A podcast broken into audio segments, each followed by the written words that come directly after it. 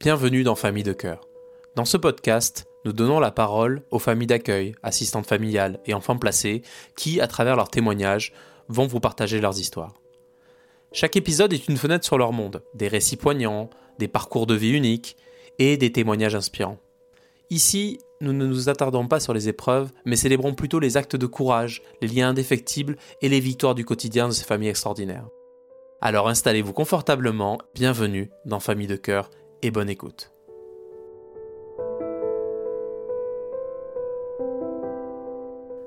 Dans le tourbillon de nos vies, les habitudes et les rituels tissent le fil de nos journées. Des moments simples mais essentiels, célébrer un anniversaire, partager un repas, ou simplement échanger quelques mots. Ces gestes si ordinaires et tellement ancrés dans notre quotidien qu'on en oublie parfois leur valeur. Mais pour certains, ces actes quotidiens restent un rêve lointain, un désir inassouvi ou un monde inexploré. Bienvenue dans cette première rencontre de famille de cœur. Voici l'histoire de Luna et Marie-Laure.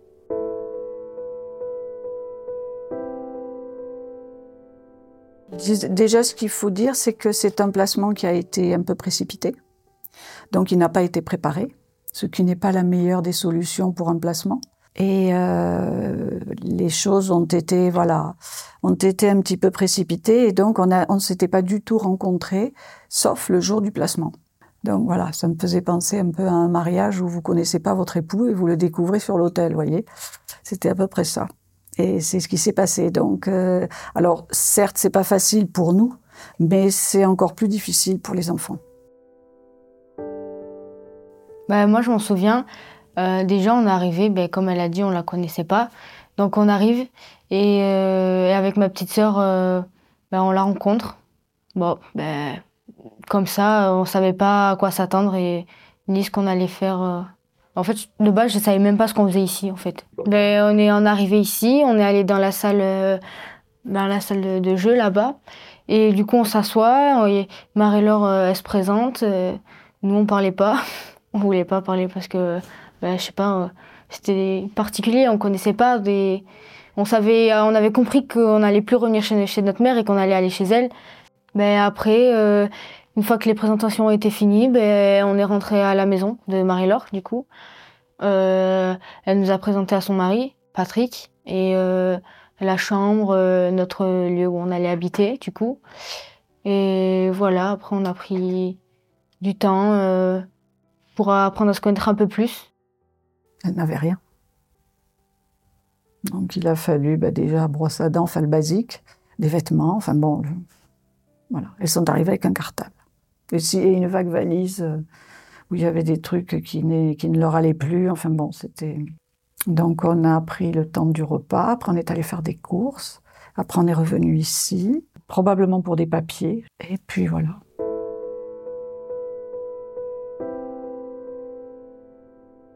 Ben, les premiers jours, ben, pour moi, c'était un placement comme un autre. Enfin, je veux dire, euh, c'est toujours compliqué pour un enfant d'arriver dans un endroit où il connaît encore. D'habitude, les placements sont un petit peu préparés, donc ils connaissent au moins notre tête, ils connaissent au moins la maison. Euh, ils sont venus en principe passer une journée, après ils viennent passer des nuits, après ils viennent passer quelques jours. Donc là, ça a été vraiment un choc, euh, un électrochoc pour elles. Et je trouve qu'elles se sont particulièrement bien acclimatées et, et rapidement ce qui quand même a été euh, une surprise parce qu'un placement tardif, en urgence, euh, où elle connaissait visiblement ni les tenants ni les aboutissants euh, de rien du tout. Et s'acclimater aussi vite à la maison, c'est vrai que ça a été, pour moi, ça a été une surprise. Parce que même avec des placements préparés, souvent c'est quand même beaucoup moins facile, beaucoup moins, ça coule moins de sources, c'est voilà, c'est moins fluide. Je m'imaginais pas vivre tout le temps, en fait, euh, avec d'autres personnes que ma mère. Du coup, euh, bah, au début, c'était, on parlait pas trop, euh, on restait plus dans nos chambres et tout. Mais après, enfin, je trouve qu'on s'est adapté assez vite avec ma sœur quand même. À la maison et à Marie-Laure et tout. le feeling est passé assez vite. Au bout de quelques jours, et que la tension, enfin, le, stress et tout ça se calme et s'habituer, bah après bah, ça a avancé. Et voilà. J'ai pas fait différemment des autres enfants que j'avais euh, en garde auparavant. Donc il s'est passé quelque chose, voilà. C'est, juste que ou elles étaient peut-être tellement en désespoir et en et en déshérence que le fait de se poser, peut-être que ça, ça a juste fait que euh, elles se sont senties bien. C'est peut-être pas forcément parce que c'était nous ou la maison ou quoi. C'est juste parce qu'elles avaient vraiment besoin de se poser, de manger, de se laver. De... Elles avaient rien à manger, quoi. Enfin, c'est. bah, juste le fait d'avoir un vrai cadre de vie, en fait. Ça a permis de savoir que. Bah, c'est. Comment expliquer? Ben, à partir du moment où on se lève et qu'on a quelqu'un qui est là avec nous et qui nous demande si on a bien dormi ou des trucs comme ça, rien que ça, ben, sur le moment, euh, ça nous a permis de, de s'habituer et de dire ah oui, ils sont vraiment là pour nous en fait.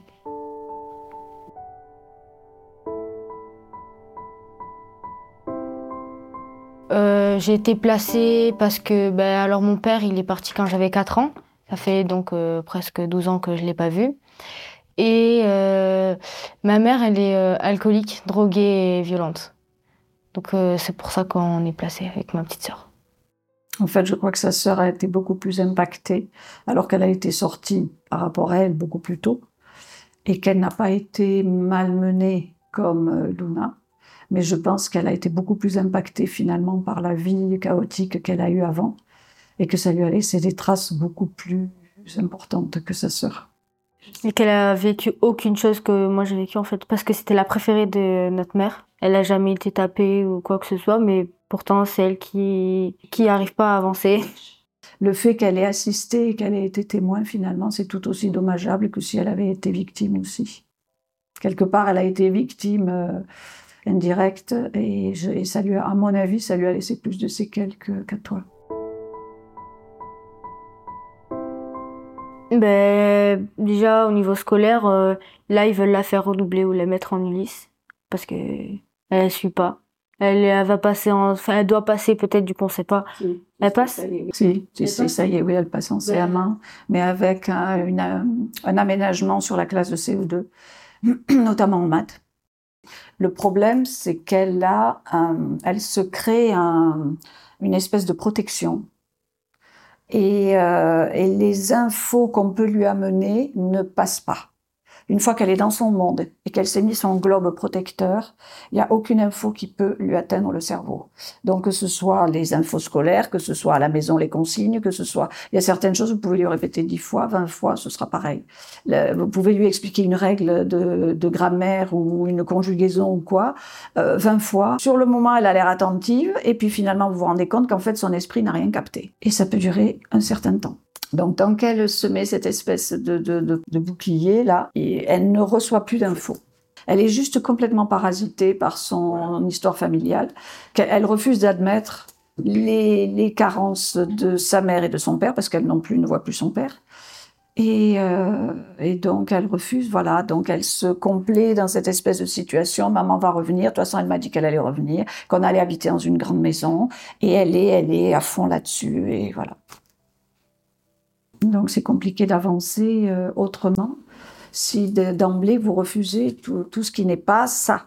Alors après, elle n'est pas désagréable à la maison, elle est mignonne, elle n'est pas rebelle, elle va pas dire non, non, j'ai pas envie. Euh, euh, non, c'est juste qu'elle peut pas.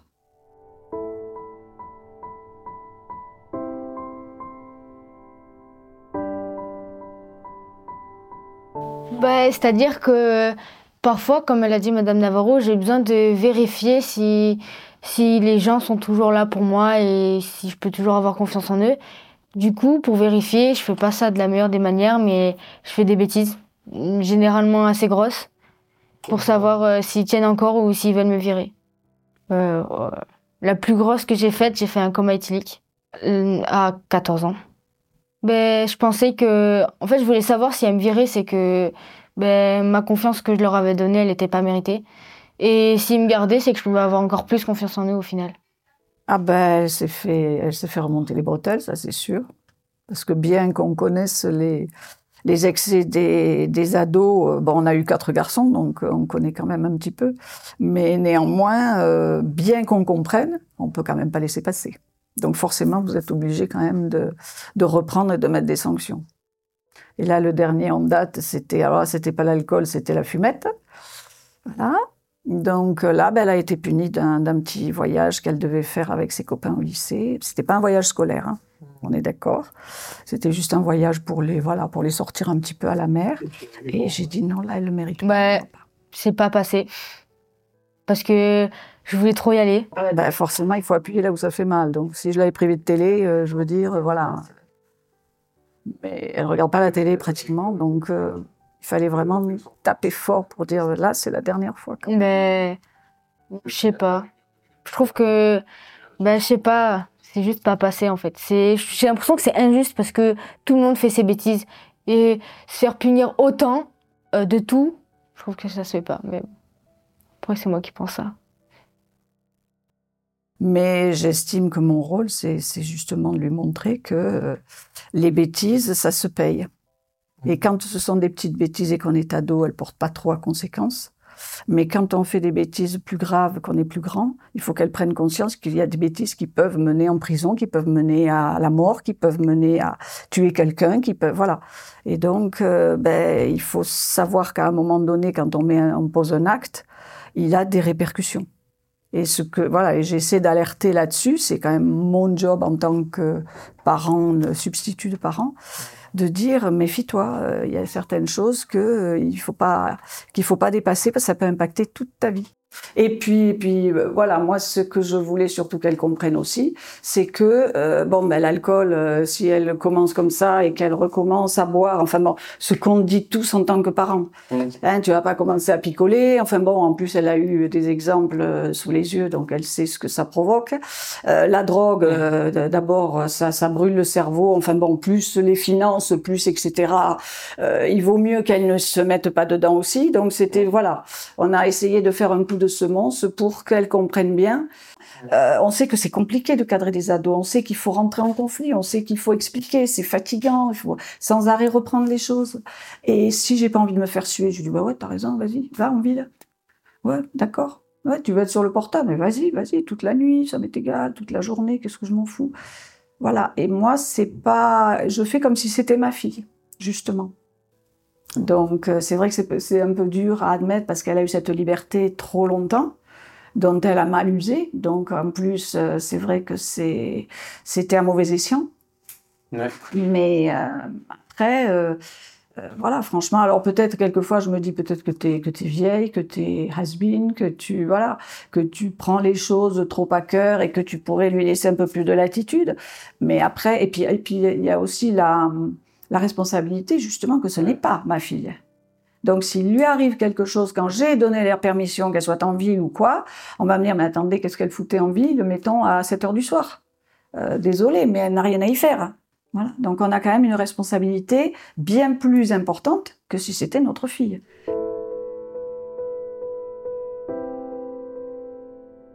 Mais enfin, je pense qu'on partage quand même pas mal de choses ensemble, qu'on est assez complices quand elle fait pas la tête, euh, ou quand je suis pas de mauvaise humeur. Euh, Il faut le dire aussi. Et euh, enfin, de mon côté, euh, moi, je nous vois comme une relation relativement cool, enfin, assez proche, on va dire. Presque dès qu'on passe de bons moments à la maison, pour moi, ce sont de bons moments festifs. Quand on est allé au Pays Basque, quand on est allé au Cap Ferré, quand on avait les soirées festives avec les enfants où on dansait jusqu'à 5 heures. du Si, moi je sais. Quand on m'a fêté mon premier anniversaire, Ah. bah c'était mon premier anniversaire qu'on fêtait. Et vous voyez, c'est curieux parce que nous, par contre, c'est pa- passé totalement inaperçu son premier. Enfin, on l'a fêté, mais je veux dire, on le, on le fêtait de toute façon. Donc pour nous, c'était rien de spécial. Et c'est curieux qu'effectivement, elle, ce soit vraiment le moment marquant, alors que pour nous, c'était un truc euh, basique. Enfin, voilà, c'est normal fêter l'anniversaire d'un gamin. Mais ma sœur, elle a toujours eu... ma mère a toujours fêté les anniversaires de ma sœur avec des feux d'artifice et tout.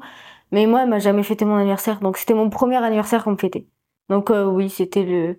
En plus, j'avais des cadeaux et tout, donc euh, j'adorais. Il y en a eu trois grands en fait. Le premier Noël, euh, mon premier anniversaire et la première fois qu'on est allé au ski ensemble. Parce que c'était assez drôle parce que vous avez peur et vous vouliez pas le faire. Du coup, ça me faisait rire.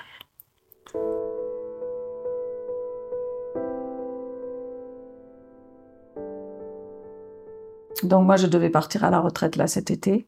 Et comme la jeune fille avait le projet de partir à l'armée à 16 ans, à Bourges, donc on lui avait dit, bah, écoute, puisque 16 ans, c'était donc une année supplémentaire par rapport à ma date de retraite, et, on lui a dit, bah, écoute, on t'accompagnera une année supplémentaire, comme ça, quand tu partiras à Bourges, tu voilà, tu partiras de chez nous pour aller à l'armée sans avoir de de relais, de choses comme ça. Or maintenant le projet a un peu changé et donc elle veut continuer en bac pro à, à Sauf que nous on a déjà mon mari est déjà à la retraite depuis six ans. Il n'a pas une bonne santé, donc euh, ça fait six ans qu'il m'attend. Parce qu'il faut vous dire que ma belle-mère était famille d'accueil. Donc mon mari a connu des enfants placés toute sa jeunesse.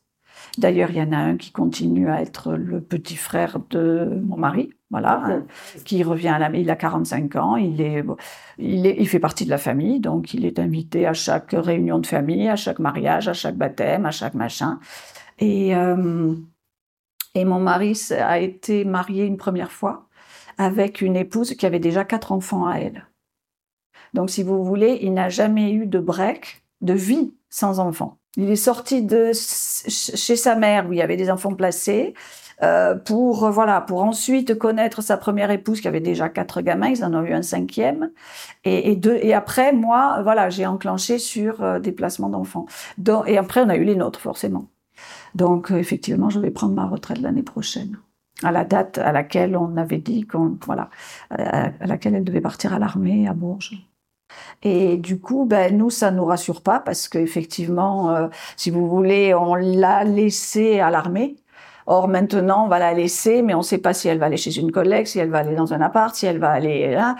Euh, donc, euh, même pour nous, c'est c'est pas confortable. Quoi. Ben, moi non plus, parce que je sais que dans tous les cas, j'en ai parlé à Swad, mon éducatrice, je sais que quand tu vas partir, ben, je m'attacherai pas à une autre famille d'accueil. Si vous, s'ils me mettent pendant un an dans une autre famille d'accueil, je m'y attacherai pas.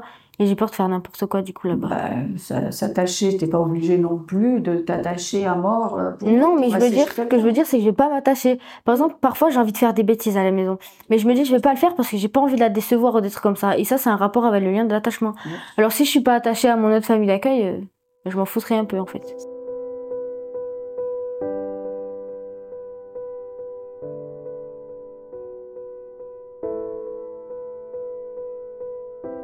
Ben, Marie-Laure doit partir à la retraite euh, l'année prochaine.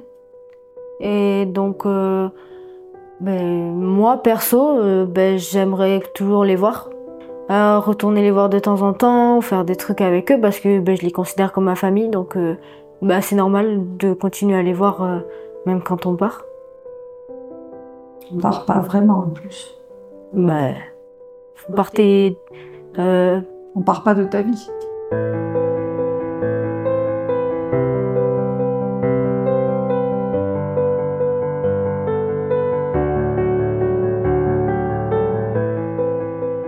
Vous venez d'écouter l'épisode 1 de Famille de Cœur, un podcast produit en collaboration avec l'organisme La Sauvegarde. Si cet épisode vous a plu, touché ou simplement appris des choses sur les métiers autour de l'aide à l'enfance, n'hésitez pas à le noter sur vos plateformes de podcast et surtout à le partager autour de vous.